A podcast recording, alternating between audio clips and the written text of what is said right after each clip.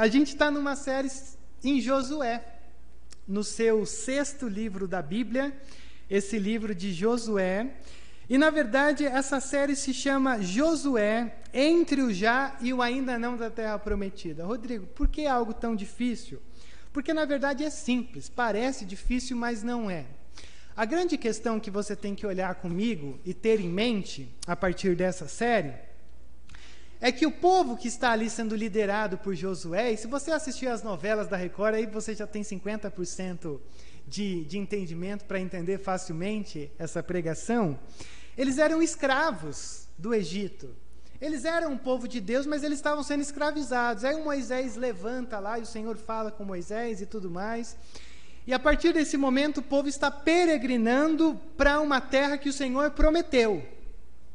E essa terra que o Senhor prometeu é uma terra assim que eles usufruiriam de uma liberdade. Então é uma coisa assim que você tem que ter em mente.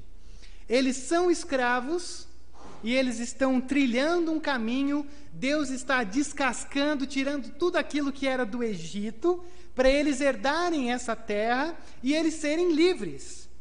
Então, a coisa é muito simples. Primeiro, essa história, ela é a nossa história porque ela nos fala sobre a nossa salvação, sobre essa experiência que você e eu temos de estar nessa condição de escravos do pecado, e aí o Senhor nos liberta através da cruz e nós vamos peregrinando ao longo da nossa vida até essa terra prometida que nada mais é do que o céu. Então, essa é a peregrinação de escravos a livres. E aí então, esse caminho que aí entra Êxodo, Levítico, Números, Deuteronômio, tudo encaixado, vai traçando essa saída, essa coisa de que, olha, não basta só sair do Egito. O Egito precisa sair de dentro de vocês. E aí tudo vai sendo desmascarado e o Senhor vai cuidando para eles chegarem nessa terra. Então é assim também a nossa vida. Simples assim. Então, entre a saída e entre a terra, existe esse caminho. E esse caminho é cheio de obstáculos. É cheio do que a gente tem chamado de rios Jordões. E aí o que, que acontece então para a gente? Entre o momento em que a gente se encontra com Cristo e o nosso coração é tomado por essa graça, até o momento em que nós nos encontraremos com Ele, é esse momento cheio de obstáculos. Então, quando a gente olha para essa série, para esse livro de Josué, isso aqui, na verdade, está te ensinando a, a continuar. Mesmo diante de tantos obstáculos ou tantos jordões que estão diante de você.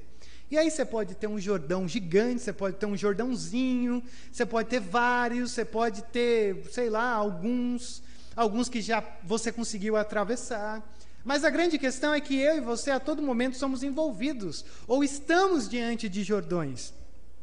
E na semana passada a gente viu o capítulo 1, o verso 1 ao 9, quando a gente tem aquele discurso onde o Senhor olha para Josué e diz: Olha, seja forte e corajoso. Josué, vá para cima, carrega esse povo, e por três vezes ele diz: Seja forte e corajoso porque você precisa entrar nisso e, e carregar esse povo, porque assim, a terra está te esperando. E por mais que os obstáculos sejam enormes, imensos, você tem que ir, porque eu estou contigo. E a gente praticamente viu isso semana passada. Só que tem um problema. Mas antes de falar desse problema, eu quero ler com você o texto. Josué, capítulo 1, a partir do verso de número 10. Josué, capítulo 1, a partir do verso 10. Eu acho que eu acabei de engolir um mosquitinho. Sou grato a Deus por essa oportunidade. Não estava com fome. Ele bateu na minha cara e sumiu. Tomara que não seja um transmissor de alguma coisa louca aí. Josué capítulo 1, a partir do verso 10. E ele vai dizer assim: Assim Josué ordenou aos oficiais do povo: percorram o acampamento e ordenem ao povo que preparem as provisões. Daqui a três dias vocês atravessarão o Jordão, nesse ponto para entrar e tomar posse da terra que o Senhor, o seu Deus, lhes dá. Mas as tribos de Ruben, de Gade e a metade da tribo de Manassés, Josué disse: Lembre-se da ordem que Moisés, servo do Senhor, deu a vocês. Quando o Senhor, o seu Deus, lhes prometeu descanso e dar-lhes essa terra. E as suas mulheres e os seus filhos e os seus rebanhos poderão ficar na terra que Moisés lhe deu ao leste do Jordão. Mas todos os homens de guerra, preparados para lutar, atravessarão a frente dos seus irmãos israelitas. Vocês os ajudarão, até que o Senhor conceda um lugar de descanso para eles, como deu a vocês é, e até que eles tenham também tomado posse da terra que o Senhor, seu Deus, lhe dá. Depois disso, vocês poderão voltar e a ocupar a sua própria terra, que Moisés, servo do Senhor, lhes deu a leste do Jordão, na direção do nascer do sol. Então eles responderam a Josué: Tudo o que você nos ordenar faremos, e aonde quer que nos enviar iremos. Assim como obedecemos totalmente a Moisés, também obedeceremos a você. Somente que o Senhor, o seu Deus, seja com você como foi com Moisés. Todo aquele que se rebelar contra as suas instruções e não obedecer às suas ordens, seja o que for que você lhe ordenar, será morto. Somente seja forte e corajoso. Quando eu li esse texto essa semana, para compartilhar com vocês algumas coisas, eu fiquei pensando no seguinte: a semana passada, se você esteve aqui, ou se você não esteve, mas a, a, a coisa é simples. Seja forte e corajoso. Esteja disposto a entrar por momentos de mudanças e muitas vezes entrar em crises, porque o Moisés morreu, a, toda aquela herança morreu e agora eu tenho que experimentar algo novo. Não tenha medo, porque mudanças pertencem ao Senhor. A vida é esse movimento. Deus não é um Deus monótono. Deus odeia essa coisa assim de quadradinho. Ele sempre vem, quebra e faz a gente sair para outros lados. E quando a gente olhou para a semana passada, essa tese é muito simples. Olha, não se sinta desencorajado diante dos obstáculos, mas seja forte seja corajoso. E aí, quando a gente prega assim, a gente imagina as pessoas chegando em casa e falando assim: sou forte, sou corajoso. No meu casamento, olha, é, é o maior Jordão da minha vida. Se eu soubesse que, que aquilo que era belo ia se transformar num Jordão, eu, acho que eu não tinha nem atravessado, mas a graça triunfa sobre o meu casamento, o meu lar, os meus filhos, o meu trabalho, os desânimos, a minha igreja. Deus, é, Ok, o Rodrigo falou: seja forte e corajoso diante dos obstáculos. Diante da ansiedade de que no próximo domingo eu vou estar pregando aqui, daqui a algumas horas a minha filha vai nascer. É, e eu vou olhar e dizer assim: eu sou forte e corajoso, eu não vou deixar com que a ansiedade me consuma vivo nessa semana. Gente, vamos ser sinceros. Talvez quase nenhum de nós chegou em casa, ou chegou até o limite da calçada ali, e falou assim: Eu serei forte e corajoso, eu enfrentarei os obstáculos e eu vou para cima porque o Senhor está comigo.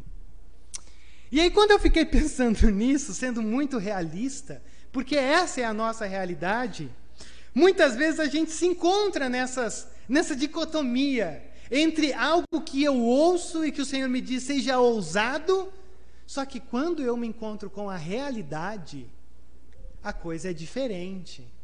Quando eu me encontro com um Rio Jordão que está diante de mim, que está na minha porta, com assim, quase um milhão de pessoas na minha conta. Cruzar um Jordão. O texto vai nos dizer daqui para frente que era uma época de cheia. Ah, já era difícil cruzar o Jordão. Ainda eles estão numa época de cheia. Época de cheia, essa nação, esses, essas pessoas que estão entrando em Josué, meu Deus do céu. Será que é aqui? Será que é ali? Esse que é o problema de você ser pastor e saber das coisas, que você fica, eu vou sair daqui, eu vou resolver. É, quase um milhão de pessoas. É uma geração do deserto. Deserto não tem mar. Possivelmente, a gente pode arriscar a dizer que ninguém sabia nadar. Como é que você vai cruzar um rio? Como é que você vai cruzar o Jordão se você não sabe nadar? E quando você cruzar o Jordão, você vai tomar posse de uma terra que Deus te prometeu, que tem sete nações lá dentro. Você tem mulheres, você tem crianças, você tem gente que não é treinado por um exército. Você tem guerreiros, mas você vai invadir uma cidade que é murada, e aí você vai dizer: oh, a gente vê aqui, o Senhor deu a terra de vocês aí, e é para vocês morrer todo mundo. Gente, você está de brincadeira. Qual é o teu Jordão? Qual é a situação que você ouve sobre fé, que você ouve sobre não fique ansioso, e de repente, quando você se encontra diante da realidade, você fala: Ok, é um discurso muito bonito. Peraí.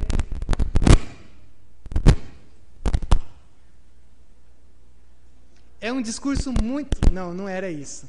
Léo, tenta ver o que, que é. Será que é isso aqui? Na hora que coisar a luzinha aí é o que é. São fogos de artifício. Feliz ano novo. Quando a gente olha para isso, você fala: não, ok, é bonito, mas é impossível. E aí, quando eu olhei para esse texto, para o nosso texto de hoje, a partir do verso 10, o Josué se sentiu encorajado, mesmo diante de, um, de uma ordem do Senhor absurda. O Josué, ele vai cruzar e ele vai levar o povo a cruzar. Mesmo diante da, do Jordão, na porta dele, e algo surreal, ele vai para cima. E eu fiquei me perguntando, por que que o Josué conseguiu vencer? Por que, que ele conseguiu cruzar o Jordão? Por que, que ele não saiu do culto e falou assim, muito bonito, Deus, mas olha, não dá para ser forte, não. Muito menos corajoso. E eu pensei que a primeira coisa que, que a gente consegue olhar para esse texto e perceber é que o Josué ele cruza o Jordão. Só que ele ele meio que faz três coisas aqui, que na verdade é o que eu te diria, o que eu vou te dizer nessa noite, que vai fazer com que mude essa chavinha na tua vida, de você parar de ser alguém que saia ali e fala assim, muito bonito, mas na minha vida nada, e passe a virar essa chavinha para você experimentar a realidade do que é cruzar um Jordão. Esses obstáculos que vão ao longo da nossa vida. E a primeira coisa que eu acho que, que o Josué nos, nos encoraja a olhar para tudo isso e ter essa ousadia, ou ter dentro da nossa mochila, dessa bagagem, algo que nos encoraje a cruzar os Jordões, é que o Josué, ele para, ele pensa e ele se reorganiza diante daquilo que o Senhor tem colocado diante dele. Ele para, ele pensa e ele reorganiza as coisas. O texto vai dizer que Josué, depois de ouvir aquela belíssima, as belíssimas palavras do Senhor, ele vira para os oficiais e diz: Olha, saiam aí por todos os acampamentos aqui do povo, todo mundo ali diante da terra da prometida e tal, diante do Jordão, e façam o seguinte: avisem para que eles se preparem, porque daqui três dias vocês atravessarão o Jordão. Se preparem. Três dias nós atravessaremos o Jordão. Ora, se Josué tivesse no nosso tempo, eu acho que Josué ia falar assim: não, peraí, se Deus falou para eu ser forte e corajoso, eu já vou sair, ó, vamos, vamos, todo mundo aproveita que o gás está alto. Assim, Deus acabou de me falar, então vamos para cima e vamos que vamos. Como diria o Nonô se estivesse lá no, no Jordão. Só que o Josué ele dá uma pausa. Ele para, ele ouviu o Senhor, ele olha para os oficiais e diz: daqui três dias nós sairemos. Isso aqui é lindo. Porque o Josué está dizendo: Aprendam a se reorganizar. Se reorganizar em que sentido? Olha o que, que o texto diz. Percorram o acampamento, porque nós atravessaremos o Jordão. Aonde nós estamos? No acampamento. Por quê? Porque nós saímos do Egito, a primeira geração morreu, essa segunda geração é a geração que vai entrar na terra. Aonde nós estamos, para onde nós iremos. Infelizmente, me parece que nós somos uma, uma geração que ou a gente é, é muito metódico, ou a gente não é nada metódico. Principalmente se tratando da nossa fé, da nossa devoção, na nossa vida com Deus, na nossa vida, o nosso papel dentro do reino. Porque muitas vezes a gente acha que não, é só ir na igreja, é só ouvir, é só sentar, é só saber, é só concordar, é só gostar. Só que quando a gente olha para um texto como esse, o Josué, ele dá um passo para trás e ele diz: crente não pode ser, desculpa o termo, relaxado.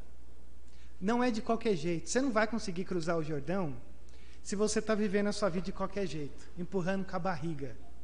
Como se, não, não, lá eu vejo, não, não, eu já vi, não, não. Pausa.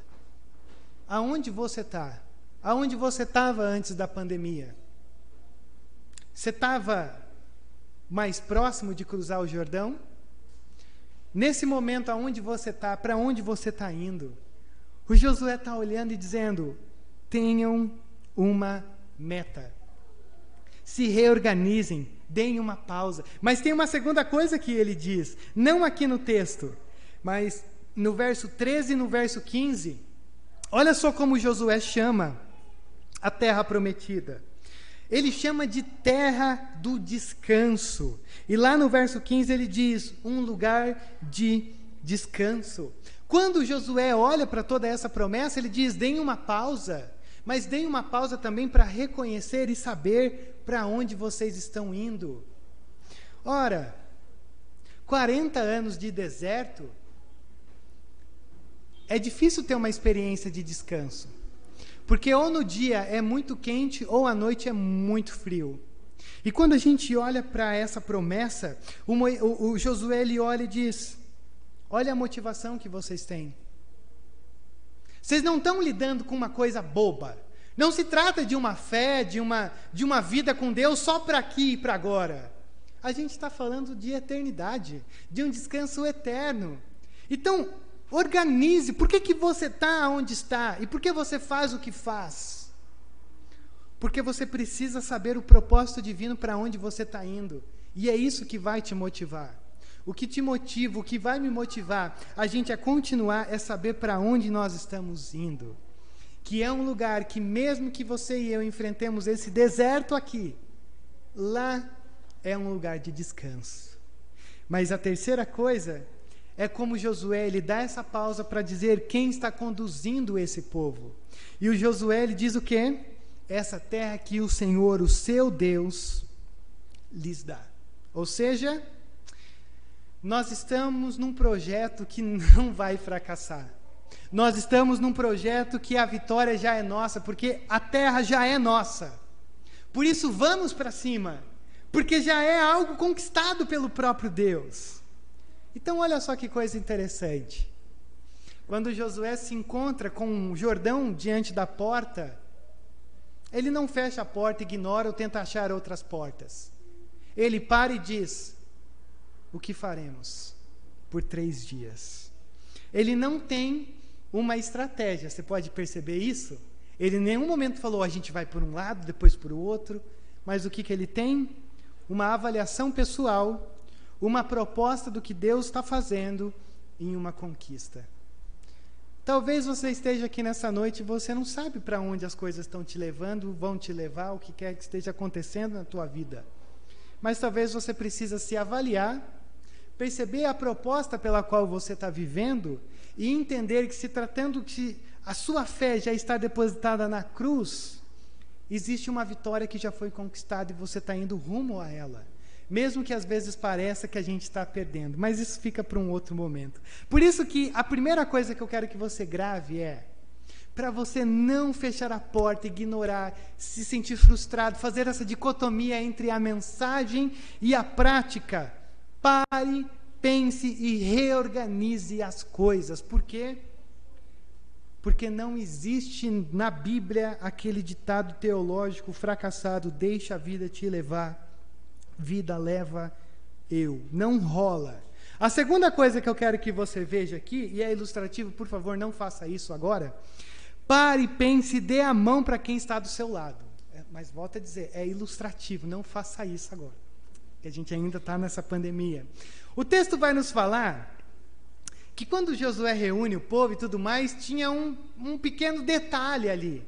Existia duas tribos e meio que, quando estavam peregrinando próximo ali do Jordão, a, a tribo de Ruben, a tribo de Gade e a metade da tribo de Manassés olharam para Moisés e falaram assim: Moisés, olha, é, tem muita criança, criança, o pessoal, a, a, os bebês estão chorando, é muito gado, é muita ovelha, é muita coisa. A gente está um pouco cansado já de, de andar e tal. A gente pode ficar aqui? Aí Moisés consulta o Senhor e o Senhor diz: Não, pode ficar. É interessantíssimo isso aqui. Porque eles meio que escolheram o segundo melhor. O melhor era dentro da terra. Mas eles dizem: não, a gente quer ficar no segundo melhor. É, assim, o deserto é, é, ruim, a terra é boa, mas entre o deserto e a terra e ir até lá, a gente pode ficar aqui. E aí tem a autorização, e o Moisés diz: podem ficar. Só que quando a gente olha para esse texto, o Moisés olha para eles e diz: olha, vocês ficaram aqui, vocês estão aqui, mas vocês vão ter que lutar com a gente. Não, não dá para ficar no meio termo. Não dá para ficar nessa coisa do vai e não vai. Ok, vocês escolheram, mas agora vocês vão ter que entrar e lutar com a gente. E olha só que coisa interessante. Você tem um princípio aqui que, para você não, não fazer essa dicotomia entre entrar e gostar do discurso, mas não experimentar, você precisa de gente boa do teu lado sendo muito simples com você. Você não vai conseguir avançar e cruzar o Jordão sozinho ou sozinha. Rodrigo, você está falando então que assim a gente tem que ter melhores amigos e desfrutar? Não. Eu estou dizendo porque eu já estou vivendo uma experiência, né, dessas coisas de de rede social e amizades e profundidade, tantas essas coisas que vão invadindo a gente. E até porque a gente, eu tenho pensado que parece que é difícil você fazer amigos de sangue depois de uma idade, né? Tipo assim, quando você cresce com amigos, é diferente de grandes amigos que você faz quando você já está meio velho. Só que quando o, o, o Josué olha para tudo isso, o Josué ele diz assim: Nós precisamos de vocês com a gente. Nós precisamos de vocês, de nos unirmos, porque se a gente se unir, a gente consegue cruzar o Jordão. E quando eu leio isso, eu me lembro do que o apóstolo Paulo nos fala na sua carta aos Efésios, no capítulo 4, quando ele nos diz assim: Nós somos como um corpo, um corpo com os seus membros. Se uma parte sai, todas as outras partes vão sentir. E quando Paulo fala sobre isso, essa ilustração clássica, o Paulo tem uma coisa muito simples para a gente que às vezes passa despercebida. Quando você, e aí eu tenho que te dizer que o Senhor tem uma expectativa sobre você como pertencendo à igreja, igreja barra reino, o reino de Deus, existe uma expectativa de que a maneira como você vive interfere na saúde do corpo. Lembra que eu te disse no começo? Geralmente, quando você olha e fala assim: Olha, podia ter isso aqui na igreja, né? Geralmente é o Senhor te chamando para ser. Porque geralmente você quer que alguém faça. E quando ninguém faz, você muda de igreja. Porque é mais fácil do que falar assim: vou lá responder a essa questão. E o que, que acontece? O Josué olha para tudo isso e diz: vocês já têm um cantinho de vocês, vocês já estão bem, vocês estão estáveis. Mas saibam de uma coisa: se vocês não entrarem nessa jornada com a gente, eu não sei se a gente vai conseguir cruzar. Por quê? Porque quando a gente não exerce o nosso papel de ser uma bênção, a gente perde de experimentar muitas bênçãos. Por quê? Porque a maneira como você vive vai dizer a saúde desse corpo ou não. Ou vai dizer se falta uma coisa ou não. Por isso que, eh, pensando em igreja, eh, o problema de cada um de nós não é o problema de cada um de nós. O problema de cada um de nós é o problema de todos nós. Essa é a grande questão. E como funciona isso de uma maneira prática, Rodrigo? Já que você falou que não é só essa coisa de grandes amigos, de estar tá ligando toda hora. É essa coisa de estar tá percebendo as oportunidades de cruzar Jordões. E eu já disse isso para vocês algumas vezes. Não às vezes aqui, nem às vezes é, numa, num grupo de homens, no grupo das mulheres. Mas às vezes tomando um café ali no fundo que algumas vezes eu sentei em coisa de cinco minutos, conversei com alguns de vocês e eu guardo até hoje. E pode ser que eram melhores amigos? Não, era um relacionamento comum. Porque o Senhor nos fala de, de várias formas, até de gente que a gente nem conhece. Ele nos encoraja. Por isso que esse é um convite que Josué diz: olha, enquanto todos não descansarem, ninguém descansa. E no nosso contexto, enquanto todos nós não estivermos na glória eterna, ninguém vai descansar, porque ainda nós estamos no meio desse percurso. Então, essa é a segunda coisa que eu queria que você percebesse comigo. Pare, pense e dê a mão para quem está do teu lado. Porque às vezes não é sobre falar, é sobre estar. Pode perceber, essa, essa é uma daquelas pérolas extremamente sinceras que eu lanço. Um culto com bastante gente é diferente de um culto com quase ninguém. Uma escola dominical com bastante gente é diferente de uma escola dominical com quase ninguém. Uma reunião de oração é diferente com bastante gente quando não tem quase ninguém. Rodrigo, mas é só presença. Mas a gente olha e diz: a gente está junto. Simples assim. O grupo dos homens, o grupo das mulheres, eu sei que é diferente quando está todo mundo ali dizendo a gente está juntos, do que quando não tem ninguém. Mas a terceira e última coisa que eu quero que você veja nesse texto aqui comigo, que para você conseguir cruzar esse Jordão que está na tua porta e não só se iludir gostando do discurso, mas não experimentando o cruzamento do Jordão, é que você precisa parar, pensar e se comprometer a obedecer. Talvez essa seja o grande ponto assim que você já sabe muito, mas talvez a tua obediência não está sendo colocada em prática. Você ainda não está conseguindo dar o passo diante do Jordão. E olha só o que, que o Josué vai dizer. O que, que o povo vai dizer ao Josué, verso 16. Então eles responderam a Josué: Tudo que você nos ordenar, nós faremos. E aonde quer que nos enviar, iremos. Então, assim como nós obedecemos a Moisés, nós obedeceremos a você. Agora, a gente só pede, essas são as palavras do povo, de que o Senhor esteja com você. Isso aqui é fantástico. Por três vezes eles estão dizendo: Nós iremos, nós iremos, nós iremos. Eles estão olhando para Moisés, para Moisés, ó. Eles estão olhando para Josué e estão dizendo assim: Josué, o Senhor está contigo, e isso é claro, é visível. E olha só que interessante. Deus nos deu líderes para conduzir a igreja. Rodrigo, então assim, tudo que você disser, a gente tem que dizer, nós faremos? Sim e não. Porque se fosse sim, sim ia ser uma ditadura, ou como algumas igrejas que diz assim: olha, eu estou tirando a bênção de você, aí você só vai se lascar, como se eles tivessem esse poder, e isso aí é furada, isso aí não existe. Não existe essa coisa de que o pastor, o líder, ele, ele é um ser mais superior ou mais angelical que você. Não é porque algumas pessoas interpretam que os anjos da igreja de Apocalipse é o pastor, e eu interpreto assim, que eu sou um anjo, tá? Porque eu sou casado, vou ter filha, tenho CPF, RG, peco normal, como você.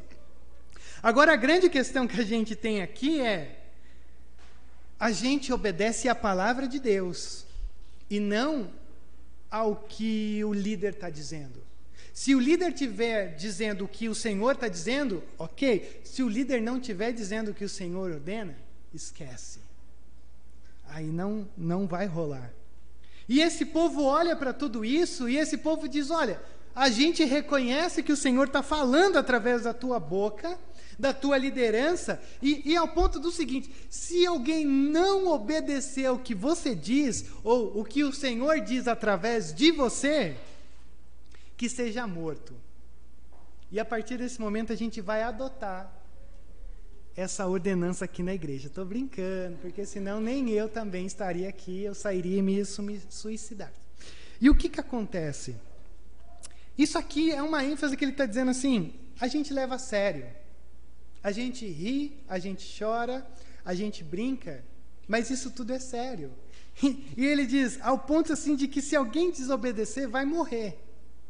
E como é que alguém pode morrer hoje? Alguém pode morrer hoje não fisicamente, embora possa também. Mas alguém pode morrer espiritualmente. Porque ouve, ouve, ouve, é desafiado, desafiado, e sai, mas não leva em consideração, não muda, não entra e morre espiritualmente. E quando que morre espiritualmente? Quando tanto faz, quando tanto fez. Quando não existe diferença alguma. Quando já não tem algo assim que me faz, cara, eu preciso estar lá com o pessoal praticamente morreu. E qual que é o segundo passo dessa morte? É quando é excomungado da igreja. Quando olha e diz, oh, isso aí não tem nada a ver comigo, e a gente fala, olha, se você está sendo sincero com você mesmo, você conhece a graça, você conhece tudo, mas se você não quer, cara, Deus abençoe, alguma coisa te abençoe se você não acredita em nada disso. Quando se abandona, quando se deixa. Então, quando a gente olha para esse texto, Talvez a grande questão aqui é: falta uma pequena coisa na tua vida. E essa pequena coisa se chama obediência para você cruzar o Jordão. Quando você estiver com ele diante da sua porta. Quando a gente olha para todo esse quadro que eu mostrei para vocês aqui, eu acho que a gente pode ter uma ideia, uma ilustração do próprio Jesus. Quando Jesus, no capítulo 14, está rodeado de uma multidão, assim, muita gente de todo tipo, de toda crença, Jesus vira para eles e diz assim: ó, se alguém não ah, deixar de amar mais pai, mãe, irmão, mulher, filhos, a si mesmo, não pode ser meu discípulo. E aí o povo começa a olhar um para os outros e dizer: e agora? Ninguém se salva. E aí Jesus olha e diz: Deixa eu contar duas histórias para vocês. E é o que eu vou contar agora para encerrar esse sermão. Qual de vocês, se quiser construir uma torre, primeiro não se assenta e calcula o preço, para ver se tem o dinheiro suficiente para completá-la?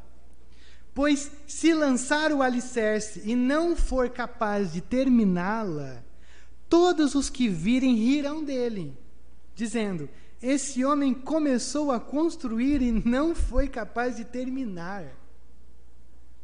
A parábola é dura. Jesus está dizendo: Olha, pense em alguém que começou a construir, chegou no meio e falou assim: Cara, eu não tenho dinheiro para terminar. As pessoas passam, olha lá, começou e não terminou. O projeto não, não, não chegou no final. E Jesus conta uma outra parábola. Ou qual é o rei que, pretendendo sair à guerra contra outro rei, primeiro não se assenta, pensa se com 10 mil homens é capaz de enfrentar aquele que vem contra ele com 20 mil. Se não for capaz, enviará uma delegação enquanto o outro ainda está longe e pedirá um acordo de paz. Quando a gente olha para essas duas histórias que Jesus conta, depois de um sermão bem difícil para o povo, a gente olha para isso e diz: peraí, parece que Jesus quer desencorajar os discípulos. Parece que Jesus está olhando para as pessoas dizendo: ó, oh, não entre nesse caminho, não. Mas não é isso. Jesus não quer desencorajar cada um de nós.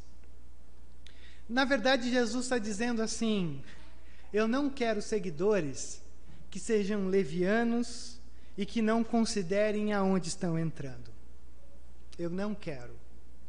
Porque senão você vai ser motivo de piada para o lado de fora E por um outro lado, porque quando você olhar um rei vindo contra você, o rei da glória, e aí ele vai vir com uma força absoluta, num juízo final, e você não vai ter um tratado de paz, você está frito.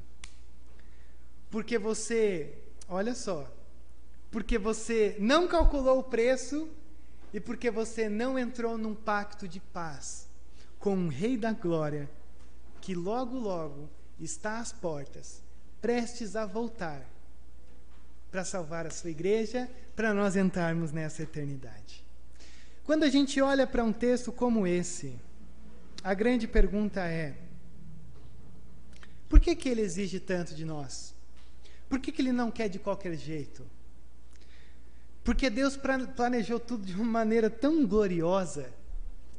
Quando você olha para a sua Bíblia, é simplesmente lindo de ver como Deus foi conduzindo desde o Éden de como foi passando pelas histórias, de como teve toda esses movimentos e de como vai surgindo Cristo e de como Paulo olha para Cristo e diz: a plenitude do tempo é isso. A história foi criada para Cristo, como a história se desenrola hoje até a eternidade. E tudo é tão minucioso, Deus é tão detalhista, porque Ele olha para a gente e diz: Mas se eu sou assim, como é que você pode achar que pode chegar de qualquer jeito? Porque o teu fracasso de não invadir os obstáculos não é porque eu não sou poderoso. É porque você não está sendo ousado. É porque você não está tendo a fé suficiente quando você se encontrar com esse Rio Jordão diante da sua porta. E aí eu pergunto para você mais uma vez: como que você vai sair daqui? Como alguém que olha e diz: Que discurso bonito? Ou você vai sair daqui dizendo: Já detectei todos os jordões que eu tenho que cruzar, e pela graça de Deus, entendendo que eu preciso calcular, entendendo que tem gente ao meu redor que, que talvez não vai apontar e dizer: Olha, é lá, mas olha, eu já passei por isso e é assim. E quando você olhar a obediência e dizer: Senhor, eu quero experimentar isso aí então você conseguirá cruzar esse Jordão que está diante de você. As nossas quarta-feiras, nos nossos momentos de oração, que a gente tem feito online, a gente começou a fazer um link com o culto dessa mensagem que você acabou de ouvir. Uh, por quê? Porque eu estou me esforçando muito para ser menos dislexo e para ser mais claro e simples e objetivo na minha mensagem, porque eu falo demais. Porque eu olho para o texto e eu penso em todas as possibilidades que você pode passar, e aí eu te jogo uma enxurrada de informações para você conseguir se encontrar e agarrar e entrar numa delas. Só que a partir dessa quarta, a gente vai começar a fazer um link com o sermão, com a, com a quarta-feira da oração onde a gente vai conversar mais profundamente sobre isso. E é por isso que eu separei quatro perguntas para fazer você refletir para a gente conversar quarta-feira. A primeira é: quando você ouve o Senhor dizendo assim, faça isso, é fácil para você é, responder isso de uma maneira positiva? Ou deixa eu recalcular a rota. A primeira resposta que você dá quando o Senhor te desafia é: tudo que o Senhor falou nós faremos? Se sim, ok. Se não, o que tem te impedido de responder, Senhor, entraremos por isso? Você foi mais obediente nessa semana diante do sermão da semana passada ou não? Que aspecto do caráter de Deus você encontra nessa passagem que eu acabei de ler hoje? Como você enxerga Deus nessa passagem?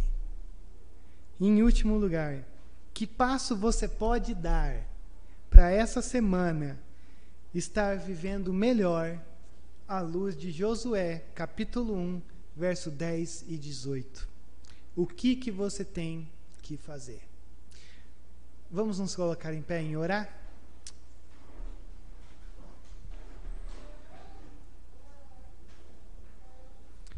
Depois mandarei no nosso grupo do WhatsApp essas perguntas para invadirem a tua mente, inundarem o teu coração e formar o caráter de Cristo na tua vida. Pai, obrigado por essa oportunidade. Sempre é com grande alegria, sempre é com grande zelo e até mesmo temor que nós nos colocamos diante da tua palavra e dos desafios que, na verdade, ela causa sobre nós. Ela nos tira do conforto, nos tira de, de, de coisas que a gente se apega, Pai, e nos convida a entrar por um caminho que é incerto durante a sua jornada, mas completamente seguro ao longo dessa jornada. Por isso, a nossa oração nesse momento é por, pela tua graça. A nossa oração é pela tua misericórdia invadindo o nosso ser, quem somos e tudo que somos. Porque, Deus, se por um lado é tão difícil a gente experimentar essa verdade desse Deus que, que nos conduz, esse Deus que, que nos dá essas bagagens, que, que nos ajuda nessa, nessa trilha, por um outro lado, ó Pai, os Jordões estão aí e estão na nossa porta. E muitas vezes o nosso olhar só está neles e não além deles. Deus, que a tua graça faça algo nos nossos corações nessa noite. Mas que a gente tenha essa ousadia e essa certeza para estarmos sendo curados naquilo que nós precisamos ser curados desses obstáculos do nosso ser que tudo isso seja superado pela graça, pelo amor e pelo cuidado que é em Ti, ó Pai. Essa é a nossa oração. No nome santo de Jesus, ó Pai. Amém, Deus.